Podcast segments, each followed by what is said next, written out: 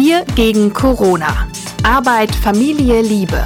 Ein Mutmach-Podcast der Berliner Morgenpost. Hallo und herzlich willkommen zu einer Sonder- und Wochenendausgabe von Wir, dem Mutmach-Podcast der Berliner Morgenpost. Heute ein wenig ungewöhnlich, weil wir sind nicht Suse und Hajo Schumacher, sondern an meiner Seite ist mal wieder, darf ich sagen, Hallo, Ranga Yogeshwar. Hallo. Wir sitzen hier in deinem Heimstudio. Deswegen klingt es wahrscheinlich deutlich professioneller, als wenn wir das zu Hause aufzeichnen, weil wie allgemein bekannt ist, Ranga ist ein Technikfreak und hat hier ein, ich würde mal sagen, international hochklassiges Studio. Ich bin hier, weil Ranga nicht nur ein Experte in allem ist, was mit Technik zu tun hat, sondern sich natürlich auch in Covid-Zeiten mit hochkomplexen Themen wie zum Beispiel Impfen befasst hat. Und deswegen wollen wir heute unter dem Motto Impfstoff gleich Sprengstoff mal darüber darüber reden, was uns in den nächsten Wochen und Monaten vielleicht erwartet. Eine Geschichte muss ich noch loswerden, schon deswegen, um meine liebe normale Podcast-Partnerin und Ehefrau Suse zu beruhigen. Als ich hier ankam, waren wir sofort am Bahnhof in der Arztpraxis mhm. einer Freundin von dir, mhm. Astrid. Mhm. Und du sagtest, weißt du, wenn wir hier so dicht aufeinander sitzen mhm. im Studio und uns so ein bisschen ansprotzen, ist es doch vielleicht für beide besser, mhm. wenn wir wissen, relativ sicher wissen, dass wir negativ sind. Mhm. Und da haben wir dann tatsächlich einen 15 Minuten Schnelltest gemacht. Mhm. Und du als alter Ausprobierer hast natürlich, weil du es wissen wolltest, mir dieses sehr dünne, sehr lange Stäbchen es fühlte sich an wie kurz vom Neokortex. Also es war sehr, sehr weit, aber, aber du hast es professionell gemacht. Und dann haben wir 15 Minuten lang auf diese Schwangerschaftstests da gestarrt und geguckt, ob jetzt ein Streifen kommt oder nicht. Mhm. Wir können alle beruhigen, es kam kein Streifen. Wir sind, wir sind sauber, aber du bist ja auch so ein Spielkalb, ne? Du musst sowas natürlich immer auch selber ausprobieren. Ja, es geht aber auch darum, äh, und das ist ein bisschen der Hintergrund. Wir haben im Moment einen sogenannten Schnelltest. Es gibt mhm. den von verschiedenen Firmen. Und die Art und Weise, wie man das macht, ist, und ich glaube, das Gefühl kriegst du, wenn du das dann selber machst, äh, kann man sich die Frage stellen, wäre es möglich, dass irgendwann ein Normalmensch im Supermarkt so einen Schnelltest kauft und selber macht? Du wirst mir zustimmen, mhm. dass es bei diesem Test schon ein gewisses ja, Grundgefühl von mhm. äh, ja, Wissenschaft braucht. Es um war nicht ganz trivial. Es ist nicht ganz trivial. Man muss auch sehr gewissenhaft sein mhm. an der einen oder anderen Stelle. Also das ist nicht so ein Test, wo ich sagen würde, okay, könnt ihr morgen alle selber machen. Mhm. Einmal draufpinkeln und nach fünf Minuten kommt voilà. eine Farbe. Aber das Spannende ist, jetzt im Moment gibt es in der Pipeline äh, Tests, die, äh, es gibt einen, der jetzt wirklich vor ein paar Tagen in den USA zugelassen wurde, einen Schnelltest, der potenziell wirklich zu Hause gemacht werden kann. Der nicht genau dieses Stäbchen mhm. so tief einführt, sondern mhm. das ist sozusagen eher im Nasen, äh, also Nasenabstrich, der nicht Da, wo so der Finger auch hinkommt. Wo der Finger auch hinkommt. Er ist in der Nachweisempfindlichkeit sogar noch besser. Denn bei den Tests geht es ja auch darum, wie aussagekräftig sind die. Mhm. Da gibt es auch Beschränkungen. Auch bei dem jetzigen Schnelltest ist es so, dass wir immer noch, also es könnte immer noch sein, dass ich infektiös bin, aber nicht viel, weil ich vielleicht asymptomatisch bin, also wo mein Virus-Titer, wie man so schön sagt, die Viruskonzentration mhm. so niedrig ist, dass sie unter die Nachweisschwelle dieses Tests äh, läuft. Also das ist immer noch die Wahrscheinlichkeit ist sehr gering, aber sie ist auch gegeben. Also da muss man ganz genau hingucken. Aber der große Vorteil ist, der Test sagt nicht alles aus. Wiederum die alte Geschichte, es gibt kein 100 Prozent, aber es ist besser als nichts. Das, glaube ich, ist sehr wichtig, weil in meiner Vorstellung wir im Laufe des nächsten Jahres noch viel mehr solcher Schnelltests bekommen werden. Schnelltests, die man zu Hause machen kann, und das ist, glaube ich, gerade für diese Überbrückungszeit total wichtig. Ranga, es gibt drei Impfstoffe, die im Moment ganz kurz vor der Startlinie stehen. Unser ganzer Stolz, das deutsche Produkt BioNTech. Mhm. Dann gibt es ein Mittel, das heißt Moderna. Mhm. Also eine Firma. Eine mhm. Firma. Und äh, von AstraZeneca jetzt einen dritten. Kannst du mir als Laien erklären, was ist der Unterschied oder sind die alle ziemlich ähnlich? Äh, was muss ich wissen als demnächst zu Impfender? Also ich glaube, grundsätzlich muss man wissen, es handelt sich hier um Impfstoffe, die neu sind in der Art und Weise, wie sie funktionieren. Der eine oder andere kennt die Grippeimpfung. Mhm. Und bei der Grippeimpfung passiert Folgendes, dass man ein Virus hat, ein mhm. Grippevirus, das tötet man ab äh, nachdem man es in Hühnereiern im Grunde genommen zuerst einmal vervielfältigt hat, also ziemlich aufwendig. Dann tötet man es ab, sodass nur noch Virusbestandteile da sind. Und diese Virusbestandteile reinigt man und die spritze ich dir als Patienten. Und dann gibt es eben diese Antigene, also diese Fremdkörper, und mhm. die lösen in deinem Körper die Immunabwehr ab. Das ist das, was bei der normalen Grippe passiert. Jetzt ist es so, dass man eine Abkürzung nimmt. Also man braucht keine Hühnereier mehr, mhm. äh, man braucht keinen Reinigungsprozess, sondern was man jetzt tut, ist, äh, das Prinzip heißt mRNA-Impfung. RNA hat, weiß der eine oder andere vielleicht noch, mit DNA zu mhm. tun. Also was man hier gemacht hat, ist im Grunde genommen ein Stück Erbgut zu bauen. Mhm. Und zwar, dieses Stück Erbgut steht für ein bestimmtes Protein, ein bestimmtes Eiweiß vom I äh, Virus.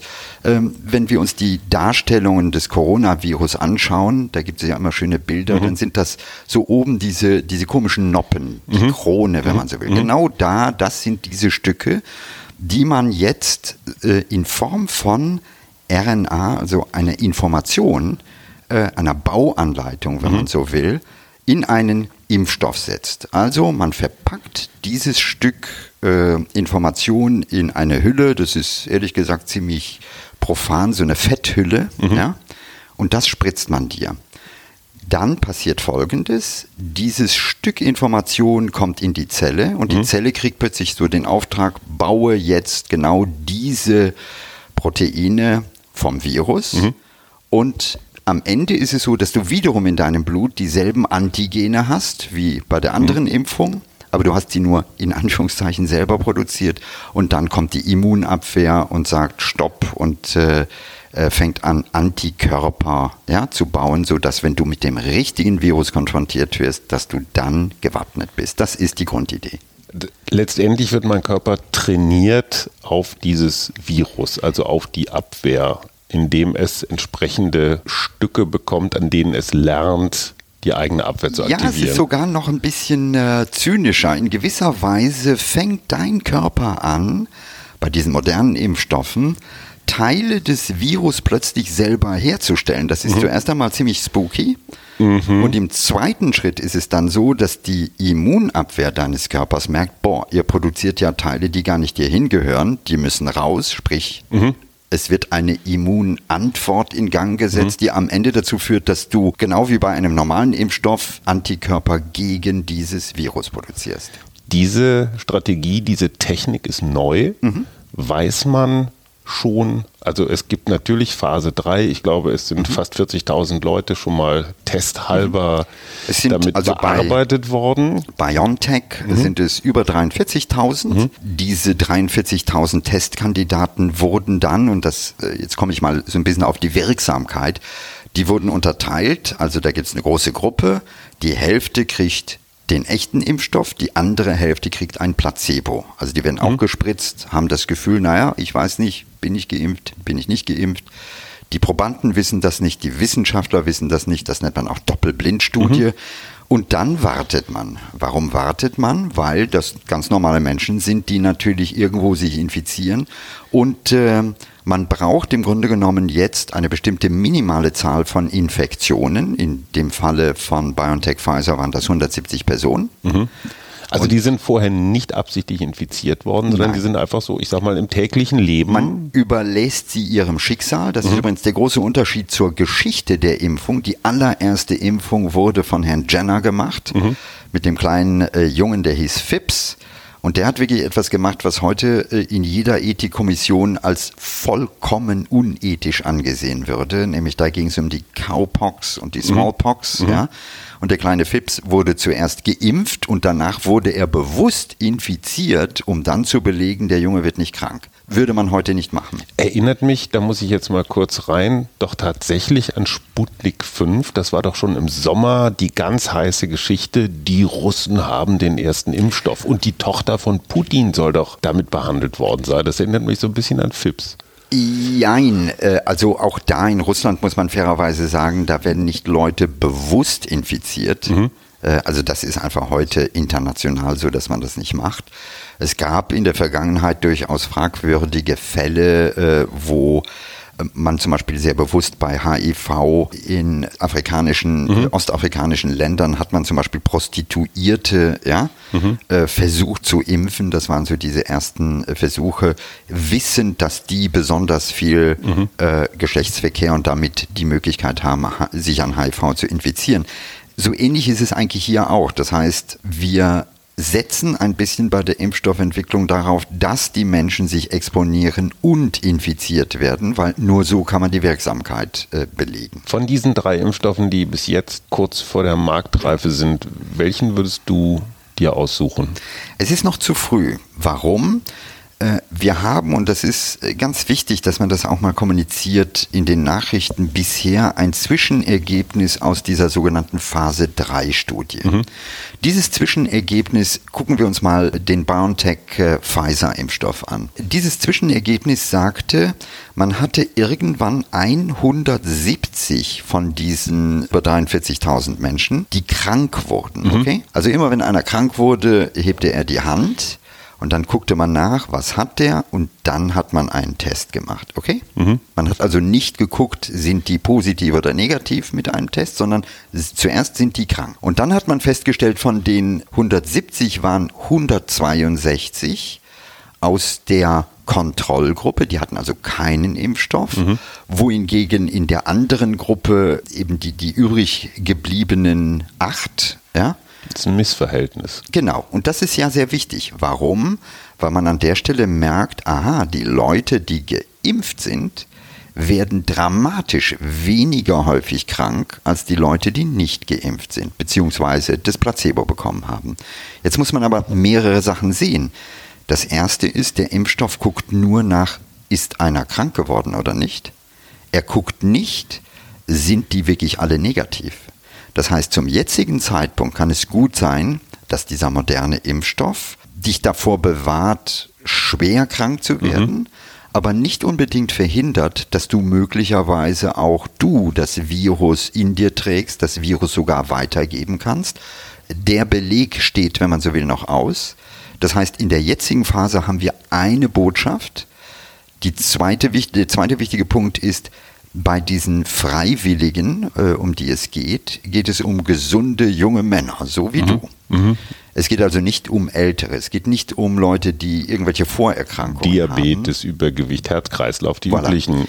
Und da steht ebenfalls der Beleg noch aus, wie funktioniert dieser mRNA-Impfstoff bei Älteren oder bei Leuten, die vorgeschädigt sind. Das wissen wir nicht. Siehst du da ein Restrisiko? Ich meine, nicht nur die Kanzlerin, sondern eigentlich alle Politiker äh, weltweit sagen, auch eigentlich kann es dieses Jahr noch losgehen. Dieses Jahr ist nicht mehr so rasend lang. Na, was jetzt ansteht, ist das Approval, also nach Phase 3 geht es mhm. jetzt darum, um die Zulassung. In den USA soll die bei der FDA äh, noch in diesem Jahr erfolgen, im Dezember. Die europäische Behörde, die EMA, sagt ebenfalls ein bisschen später, aber auch noch möglicherweise in diesem Jahr. Und dann gibt es grünes Licht, heißt, der Impfstoff kann dann produziert und appliziert werden.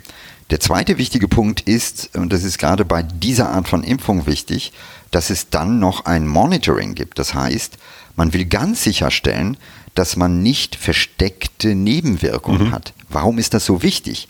Es kann ja sein, wenn ich dir sage, gut, es gibt eine Nebenwirkung, die kommt in einem von 10.000 Fällen vor, ja? Dann klingt das nach wenig, aber wenn du bedenkst, dass Millionen Menschen geimpft werden, ist auch ja, ein Zehntausendstel von 40 Millionen Deutschen ist immer noch eine große Zahl.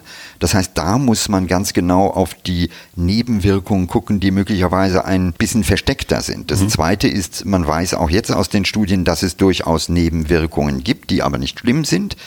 Äh, und ich glaube, da wird ganz entscheidend sein, dass wir äh, in dieser Phase mit maximaler Transparenz auch genau zum Beispiel monitoren, äh, wo es Nebenwirkungen gibt, das auch klar kommunizieren, äh, denn das ist ganz entscheidend für am Ende den Erfolg dieser Es ist ein Multimilliarden-Business, insofern kann es durchaus sein, dass hier und da ein bisschen Ungeduld und Eile äh, mit im Spiel ist. Ne? Ja, ich muss, also ich bin natürlich ein Skeptiker in gewisser Weise, weil wir auch in der Vergangenheit natürlich Fälle hatten, die nicht sehr schön waren. Ich erinnere an die Schweinegrippe H1N1. Äh, da war es so, dass man ebenfalls einen Impfstoff hatte. Äh, die Firma, also äh, GlaxoSmithKline hat damals einen Impfstoff produziert, äh, der hieß Pandemrix und der nutzte sogenannte Adjuvantien, also Impfstoffverstärker. Mhm.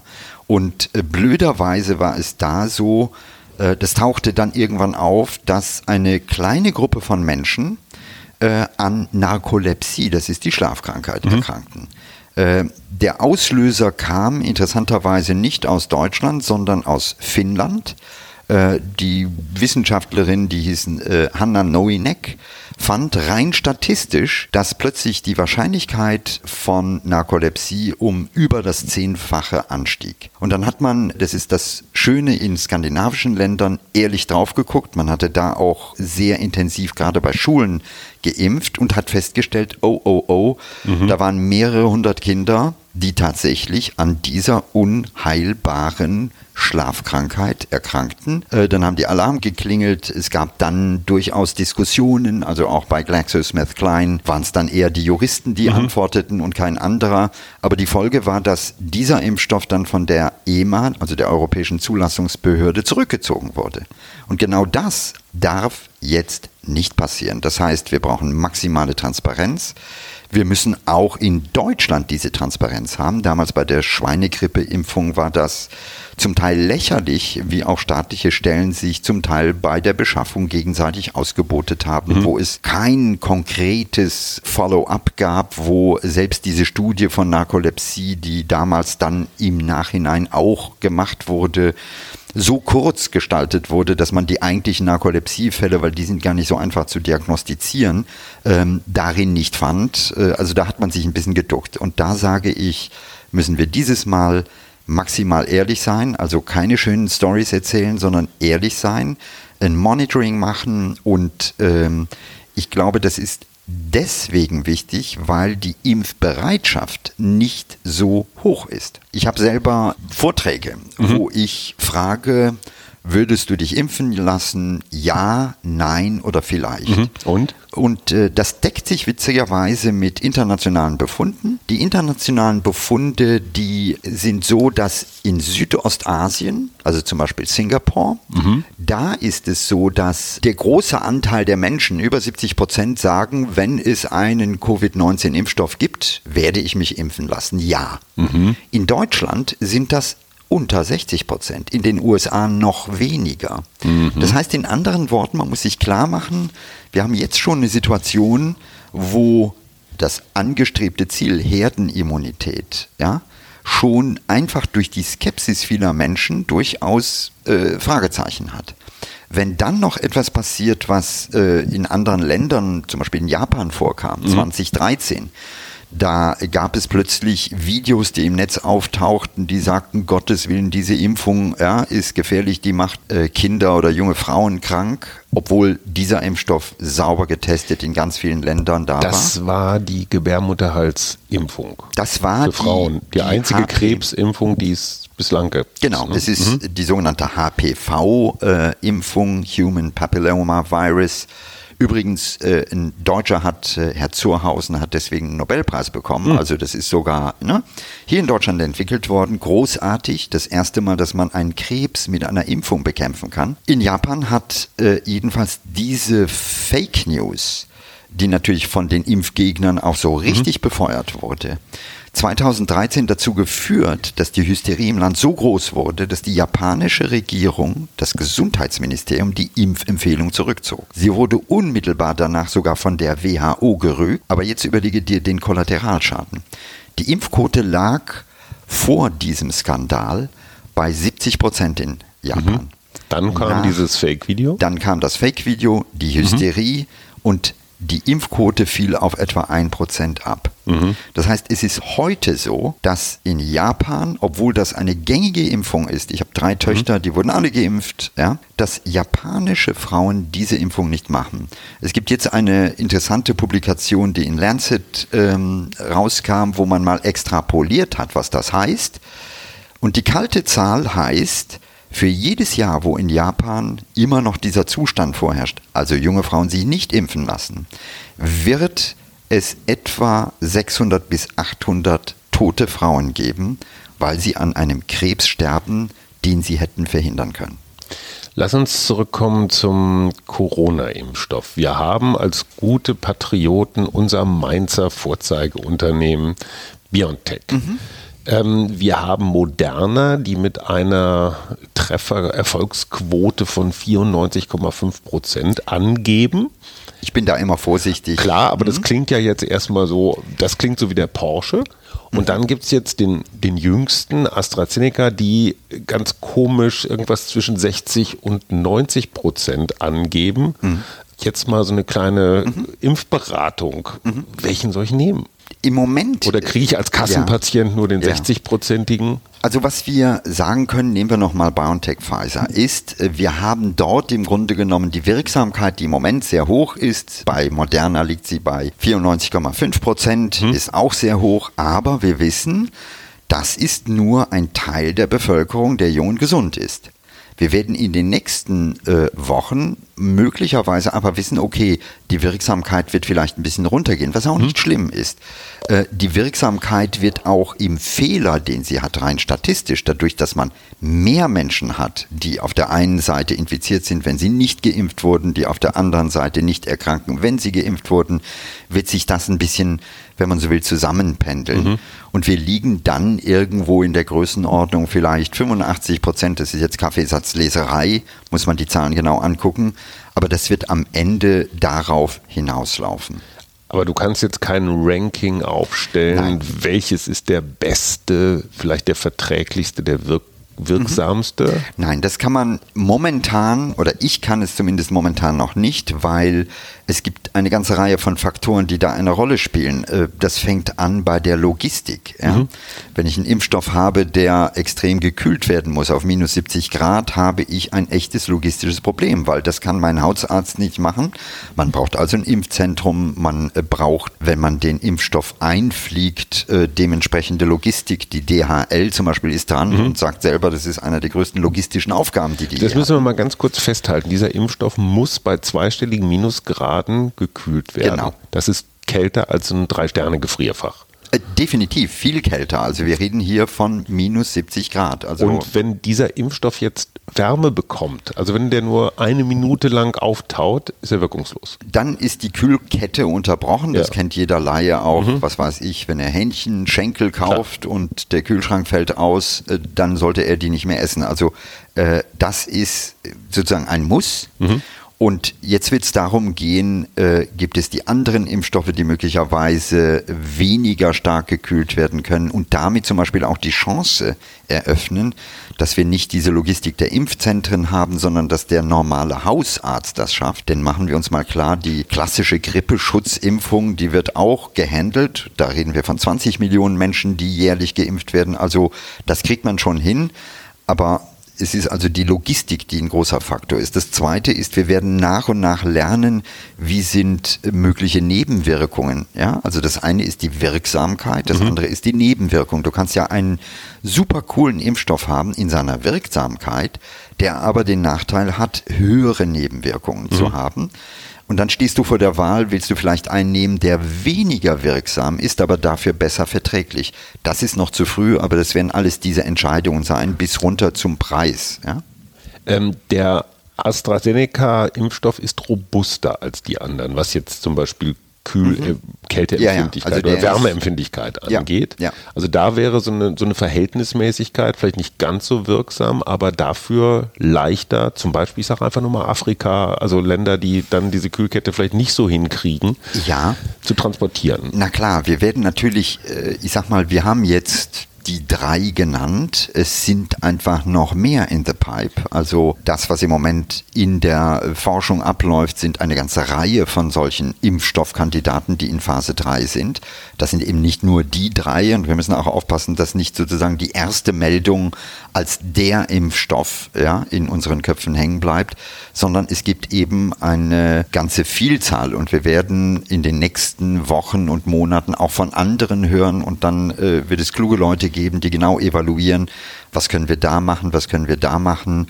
Natürlich äh, Kühlkettenlogistik in äh, Ländern, die arm sind, ja, ist äh, ein ganz anderes Unterfangen als vielleicht in einem Hochindustrieland wie Deutschland. Also da gibt es noch einige Dinge, die es zu bedenken gibt. Äh, es ist so, dass Pfizer zum Beispiel bei dem BioNTech-Pfizer-Impfstoff äh, die eigenen Kühlboxen direkt mitproduziert. Also das sind Das ist ja äh, smart.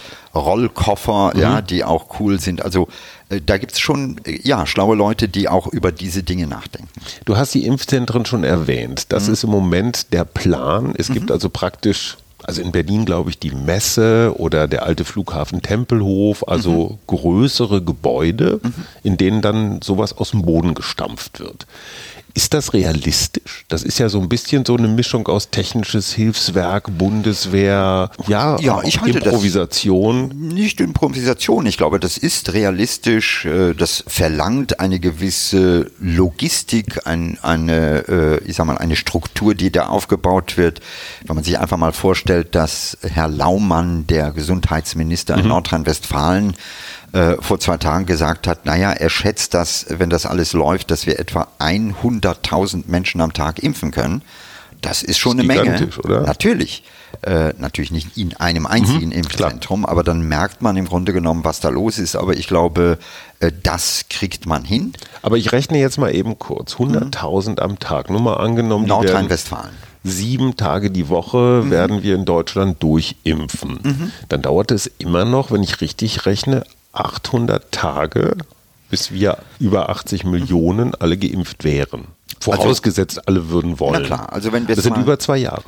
Wenn wir die Hälfte der Bevölkerung, um Herdenimmunität zu etablieren, brauchen wir ne, 50, 60 Prozent, die geimpft äh, Zehn haben wir schon. äh, sein müssen. Naja, man muss ja auch gucken, es gab ja auch durchaus Infizierte, die, die haben es sozusagen von selbst gemacht.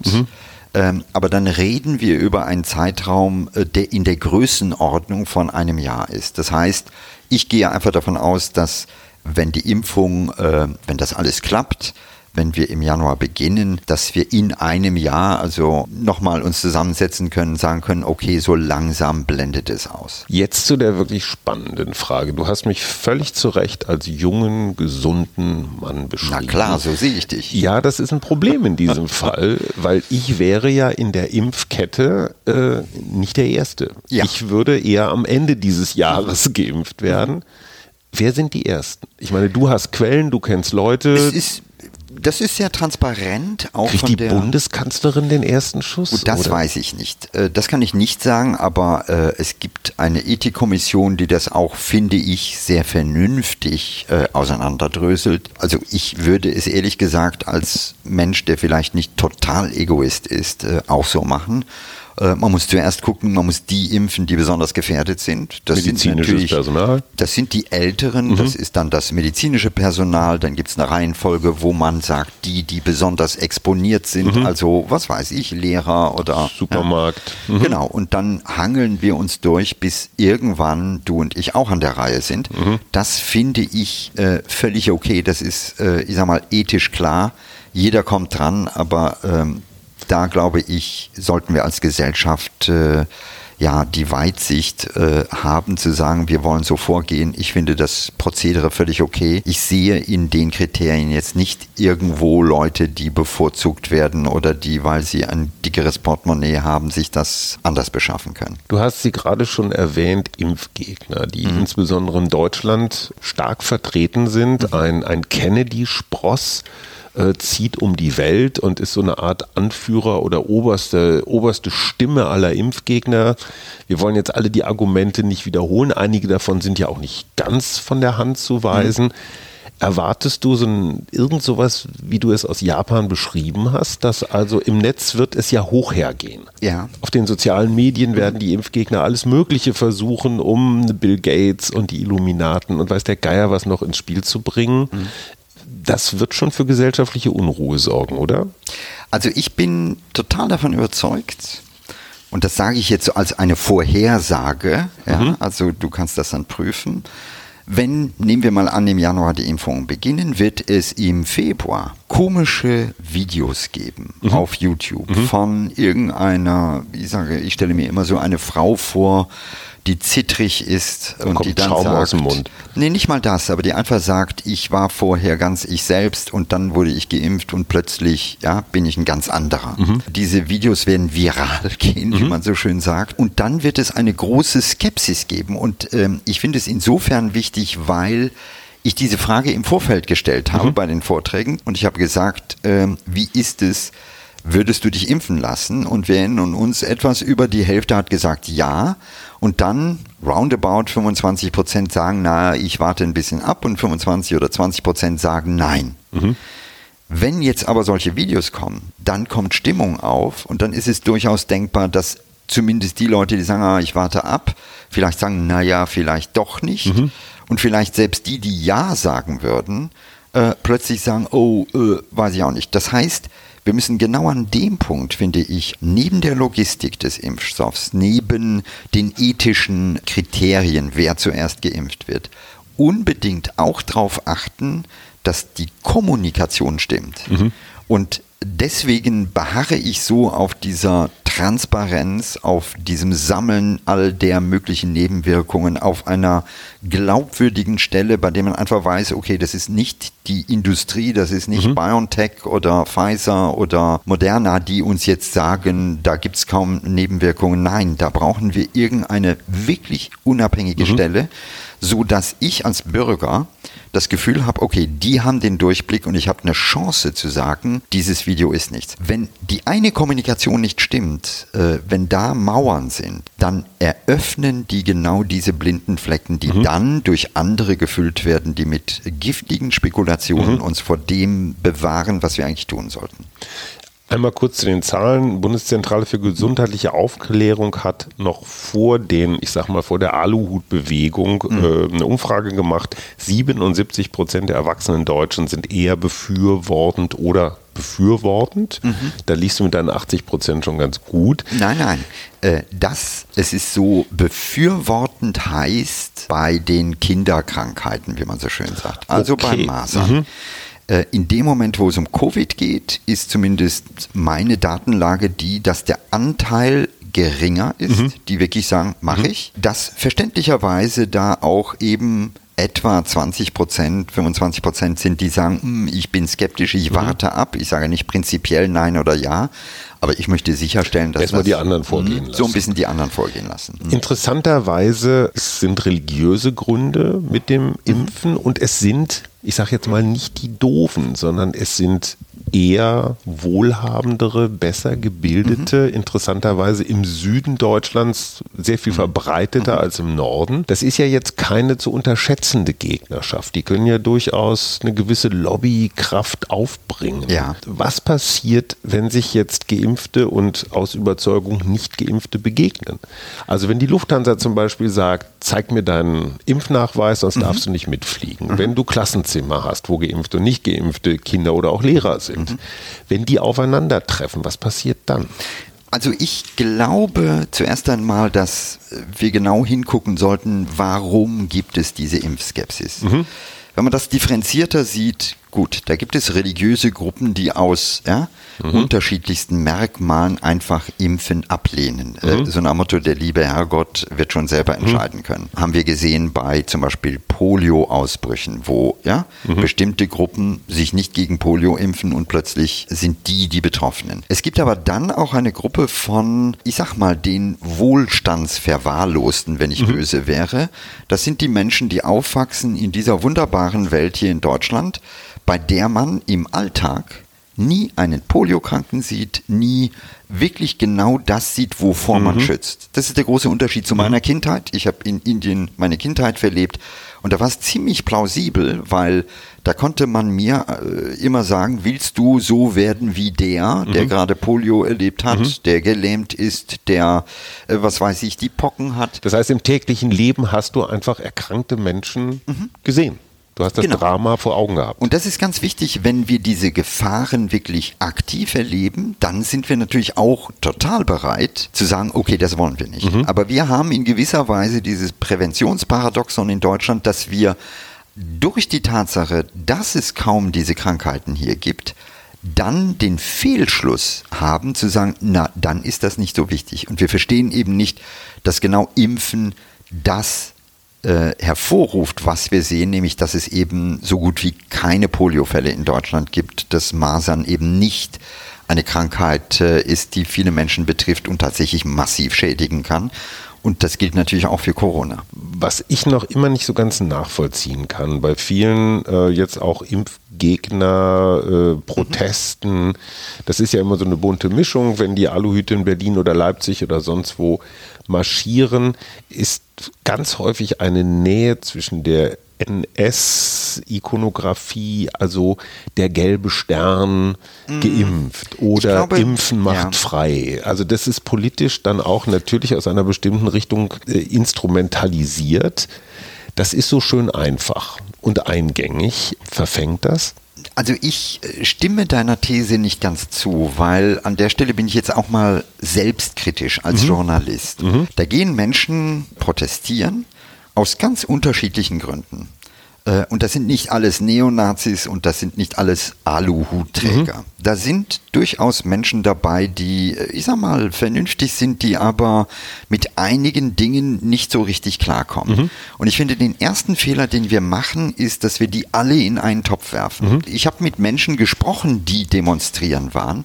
Und ich kann dir garantieren, die sind weder irgendwelche Rechtsradikalen, die sind nicht Aluhutträger. Sind skeptische Die sind skeptisch Mhm. aus diversen anderen Ursachen heraus. Und ich finde, da ist es total wichtig, auf diese Menschen zuzugehen und in gewisser Weise auch den Dialog mit denen zu suchen. Das sehe ich sehr realistisch. Es wird einen Teil geben, Mhm. ja, also die, die echten Neonazis, ja, die wirst du möglicherweise nicht davon überzeugen. Diejenigen, die an Erdstrahlen und an Mhm. was weiß ich denken, dass 5G der Auslöser von Covid ist, die wirst du möglicherweise auch nicht so schnell äh, erwischen. Aber du wirst die anderen möglicherweise ansprechen können und in gewisser Weise auch durch Empathie, durch Zuhören, auch vielleicht durch ein warmes und menschliches Argumentieren, vielleicht ein bisschen dahin bringen zu sagen, hey, überleg mal, hier will keiner den anderen schädigen etc. Das hat ganz viel mit einer tiefen, glaube ich, Vertrauenskrise vieler Menschen zu tun, denen diese Welt zu schnell dreht, wo die Technik zu schnell ist, wo die Transparenz bei vielen Entscheidungen vollkommen fehlt und die dann auch noch spüren in solchen Krisenzeiten, boah, und jetzt fassen sie mich an und fangen mich an einzusperren. Äh, Die muss man, glaube ich, mit viel Wärme und auch Überzeugungskraft, aber nicht im konfrontativen Sinne rausholen. Und ich glaube, der erste wichtige Schritt ist, dass wir sie nicht alle in denselben Topf tun. Du bist Naturwissenschaftler, jetzt gehen wir mal auf ein ganz anderes Gebiet. Jetzt musst du dich als Verfassungsrechtler betätigen.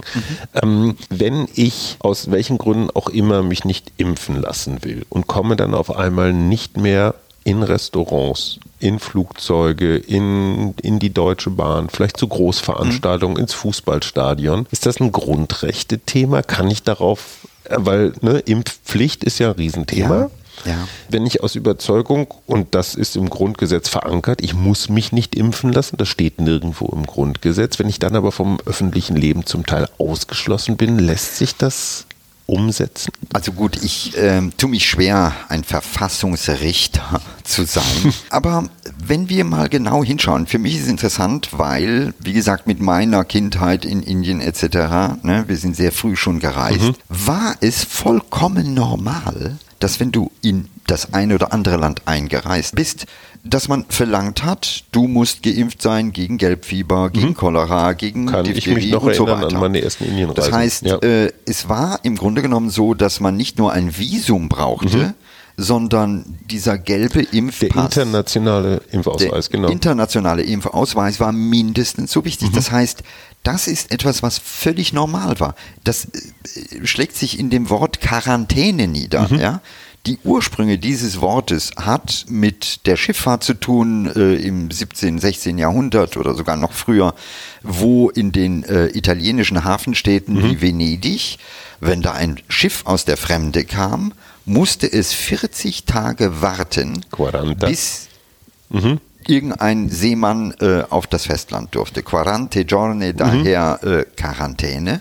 Warum? Weil man damals äh, natürlich große Sorge vor der Pest hatte. Das heißt, diese Methodik zu sagen, wir wollen an der Stelle ganz sicher sein, wir wollen nichts einschleppen, ist völlig normal. Die Fluglinie Qantas äh, aus, aus Australien hat schon sehr klar angekündigt und gesagt, okay, wenn du bei uns mitfliegen mhm. willst, sobald der Impfstoff wirklich verfügbar ist, musst du geimpft sein, sonst nehmen wir dich nicht mit. Eine Frage, die mich wirklich umtreibt, wenn ich mich impfen lasse, mhm. dann kann mich das Virus womöglich nicht so hart oder vielleicht auch gar nicht erwischen, aber bin ich dann auch immun? Und wenn ja, wie lange? Spannende Frage und die äh, Frage kann man momentan noch nicht hart beantworten. Das heißt, Impfung bedeutet nicht automatisch Herdenimmunität. Bedeutet vieles nicht. Bedeutet, wie gesagt, im Moment nach den Daten wissen wir sowieso nicht, ob die Herdenimmunität bedingt dadurch, dass du wenn du geimpft bist, kein Virus weitergeben kannst, mhm. ob das wirklich erfüllt ist. Was man wirklich hart sagen kann, ist, du wirst weniger intensiv erkranken. Aber wie gesagt, das ist ein Zwischenstand, kann sich noch ändern. Äh, das Zweite ist, dass du bei einem Impfstoff nie weißt, wie lange hält das im Körper? Also anders ausgedrückt, mhm. wie lange erinnert sich deine Impfabwehr an diesen Feind? Mhm. Und wir wissen, dass bei vielen anderen Impfungen, nimm mal Hepatitis oder so, äh, dass man regelmäßig auch äh, eine Auffrischung mhm. braucht, mhm. sonst ist der Impfschutz weg. Also mhm. insofern gibt es ähm, da noch offene Fragen und ähm, noch ist es zu früh, um genau zu sagen, wie lange hält, wenn überhaupt, die Wirksamkeit. Also einmal Covid, immer äh, Covid. Äh, die nächste Frage ist, wird es im Laufe der Zeit bei diesem Virus möglicherweise Veränderungen mhm. geben? Das heißt, sind wir gezwungen, äh, im Grunde genommen in ein paar Jahren einen anderen Impfstoff, eine, eine Variation davon äh, zu verabreichen, so ähnlich wie bei der Grippe, wo Gibt's es ja auch, auch jedes Jahr, Jahr ne? mhm. eine Impfung hast. Also da gibt es noch viele Fragen, die in der Ferne stehen, aber zuerst einmal das vorrangige Ziel ist, dass wir natürlich dadurch die Krankheit selber entschärfen. Mhm. Und das ist schon mal großartig. Äh, und im zweiten Schritt eben verhindern, dass die äh, Inzidenzzahlen so hoch sind wie im Moment, äh, damit wir wieder zurück in eine echte Normalität können. Ein Argument der Impfgegner zumindest leuchtet mir ein. Wir kommen langsam zum Schluss. Wenn ich ein riesengroßes Pharmaunternehmen wäre, börsennotiert mhm. mit, äh, mit hungrigen Aktionären, dann würde ich auf jeden Fall einen Impfstoff entwickeln, der keinen lebenslangen Schutz bietet. Dann würde ich eher so ein Abo-Modell entwickeln, dass man zum Beispiel jedes Jahr, also ja. ein mhm. globales Geschäft. Ja, aber äh, es gibt auch global viele ziemlich kluge Leute. Das klingt immer so furchtbar furchtbar plausibel, nur es gibt so viele auch Immunologen, Virologen, Epidemiologen, die total unabhängig, die nicht irgendwo on the payroll sind, mhm. die drauf gucken, äh, einfach mal klar machen, dass bei jeder wissenschaftlichen Publikation man genau aufschreiben muss, da muss man sich outen, ob man auch Bezüge von zum mhm. Beispiel einem Pharmakonzern kriegt. Also das steht in jeder Publikation drin. Das ist der klare Disclaimer, den jeder mhm. Wissenschaftler unterschreiben, äh, unterschreiben muss. Und wenn er da lügt, hat er irgendwann ein echtes Problem. Da gibt es unabhängige kluge Köpfe, die da drauf gucken. Also in, da mache ich mir wenig Sorgen, dass da irgendeiner sehr bewusst dich da irgendwo an der Nadel hält. In einem seiner letzten Podcasts hat Christian Drosten, unser, mhm. unser Christian, jetzt, ich bin fast aus den Schuhen gekippt, gesagt, ach, Covid ist ja schon fast vorbei. Ich werde demnächst, wenn das hier ein bisschen ruhiger wird, eine Arbeitsgruppe einsetzen, die sich um den MERS-Erreger mhm. kümmert. Das heißt, nach dem Virus ist vor dem Virus. Das ist immer so. Wir haben ja äh, eine Situation gehabt mit äh, dem ersten Coronavirus. Ja, das mhm. war, äh, wenn man so will, tödlicher, aber zum Glück hat es sich nicht so schnell ausgebreitet. Das hat man sehr schnell in den Griff bekommen. Es ist verschwunden. Dann gab es diese MERS-Ausbrüche mhm. im arabischen Raum, weil dort offenbar eine äh, Zoonose, also ein Überspringen mhm. von Kamelen ne, mhm. auf den Menschen erfolgte. Und die waren ziemlich hart. Und wir müssen uns einfach klar machen, dass diese potenzielle Gefahr, dass es Erreger gibt, die wir, die unser Körper nicht kennt, die sich durch ungewöhnliche Kontakte zwischen Mensch und Tier, gerade im exotischen Bereich, bilden können. Diese Gefahr ist latent da und insofern ähm, äh, kann ich natürlich Christian verstehen, der sagt, okay, ich gucke auf the next big thing. Es ist ja auch in unserem Fall nicht so, dass das völlig über Nacht kam. Es gab äh, kluge Menschen wiederum aus der Wissenschaft, die sehr klar gesagt haben, liebe Leute, wir sehen potenziell nach dem ersten Coronavirus eine Möglichkeit, dass so etwas kommen kann. Äh, es gibt äh, sogar an äh, den Bundestag ja, mhm. ein langes Paper vom Januar 2013, wenn ich mich recht entsinne, wo eigentlich genau das drinsteht, was wir jetzt erleben. Also ähm, das ist so ein bisschen wie bei der Feuerwehr. Ne? Da ist das Hotel abgebrannt, aber das bedeutet nicht, dass jetzt nie mehr in der Stadt ein Feuer sein kann. Mhm. Und wenn dann Christian Drosten sagt, okay, ich gucke mal nach Tankstellen oder nach Baumärkten, ob die vielleicht mhm. brennen können, ist das völlig okay. Der Bundespräsident ruft dich an und sagt, Herr Yogeshwar, wir brauchen, um die Impfakzeptanz in Deutschland zu erhöhen, brauchen wir jetzt so eine Gruppe von prominenten und glaubwürdigen Menschen. Wir haben Helene Fischer, wir haben äh, Jürgen Klopp äh, und es wäre toll, wenn Sie da auch mitmachen würden. Sie gehören so zu den Ersten, die geimpft werden, einfach um den Bürgern ein bisschen mehr Vertrauen zu geben. Wärst du dabei? Ja, also ich glaube, das ist sehr wichtig, wenn man sich sehr gewissenhaft informiert hat selber. Äh, in meinem Fall ist es so, ich meine, niemand hat die Wahrheit ja, am Schopf. Aber wenn man sich nach bestem Wissen und Gewissen in aller Tiefe informiert hat, äh, und äh, da würde ich bestimmt nochmal äh, einige Virologen und Epidemiologen, nicht nur hier in Deutschland, sondern auch weltweit anrufen und sagen, hör mal, wie ist das? Ich würde sehr viel nachgucken. Und wenn ich dann zu dem Schluss komme, dass ich für mich sage, okay, es ist so, dann würde ich vor dem Hintergrund, dass wir aktiv, proaktiv etwas machen müssen, würde ich wahrscheinlich auch meinen Kopf dafür hergeben. Wissen, dass es natürlich auch Fälle geben wird, seltene, hoffentlich extrem seltene Fälle, wo möglicherweise Nebenwirkungen äh, entgleisen. Das ist so. Ich glaube, an der Stelle ist es total wichtig, dass wir als Gesellschaft akzeptieren, es gibt nicht 100 Prozent. Die gibt es mhm. nirgendwo. Ja?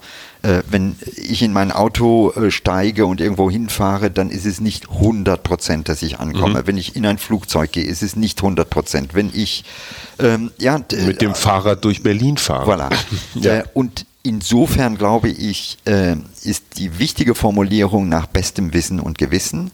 Und ich glaube, was man schon machen kann, ist aufgrund der Zahlen ein Risiko auch in ein Verhältnis zu anderen Risiken zu setzen. Das heißt, äh, wirklich zu verstehen, da gibt es Sachen, die sind extrem riskant, andere Sachen sind weniger riskant und nach und nach äh, gibt es ein Gefühl dafür. Also äh, die normale Grippe ist ehrlich gesagt auch ziemlich gefährlich. Mhm. Ja? Also je nachdem, wenn man in der Risikogruppe ist, äh, kann die auch ziemlich tödlich enden, aber wir laufen jetzt nicht jeden Tag rum in der Panik, eine Grippe zu bekommen. Ich fasse zusammen, allzu große Euphorie ist im Moment nicht angesagt, allzu großer Pessimismus aber auch nicht. Die Möglichkeit, das Impfen einigermaßen, ich sag mal, gesellschaftsverträglich über die Bühne zu bekommen, da hast, machst du dir auch nicht so viel Sorgen? Nein, ich glaube insgesamt, ich sehe das eher positiv. Also mhm. wenn wir es wirklich mal positiv formulieren, dieses blöde Virus, ja, äh, hat sozusagen unser Land Anfang des Jahres ne, betreten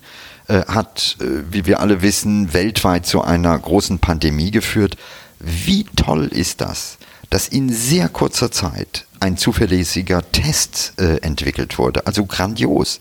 Äh, dass äh, ein Impfstoff in Rekordzeit entwickelt wurde, also Warp Speed sagt man sogar mhm. in den USA. Mhm. Also ja, da, da geht es wirklich. Enterprise. Äh, genau. Mhm. Das ist doch großartig. Dass das Ganze nicht über Nacht geht, das ist doch jedem, der sich ein bisschen damit auseinandersetzt, klar. Aber alles in allem, wenn ich in den Geschichtsbüchern mir angucke, wie Pestepidemien Europa geradezu immer wieder heimsuchten und Jahrzehnte. ein Genau, ja. und ein Großteil der Bevölkerung dabei äh, töteten. Der eine oder andere kennt vielleicht Robinson Crusoe. Mhm. Ne? Der Autor heißt Daniel Defoe. Mhm. Und Daniel Defoe hat ein wunderbares Buch geschrieben über die Zeit der großen Traurigkeit, weil er ein Buch schreibt über die, den Pestausbruch in London, wo er wirklich schreibt, wie furchtbar diese Zeit war und im Vergleich dazu hey, da geht's uns doch toll. Also wir haben heute eine Wissenschaft, wir haben eine Technologie, die an der Stelle wirklich mit sieben Meilenstiefeln vorangeht.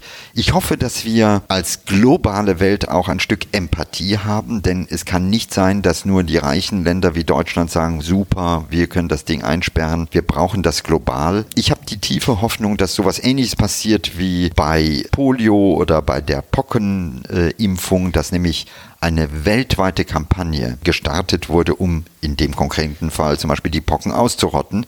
Und das sind ja auch einfach tolle Geschichten, wo man einfach stolz sein darf, Teil dieser Menschheit zu sein. Mit diesem nicht zu toppenden Schlusswort und einen ganz, ganz herzlichen Dank an Ranga Yogeshwar für die Zeit und vor allen Dingen für das viele Hirn und auch die Empathie. Das war wir, die Sonderfolge mit Ranga Yogeshwar zum Thema Impfstoff, Sprengstoff oder auch Hoffnungsstoff.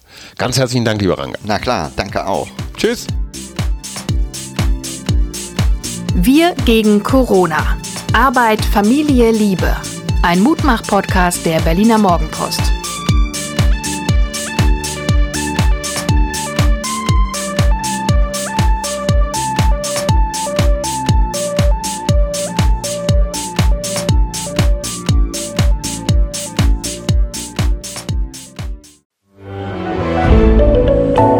Podcast von Funke.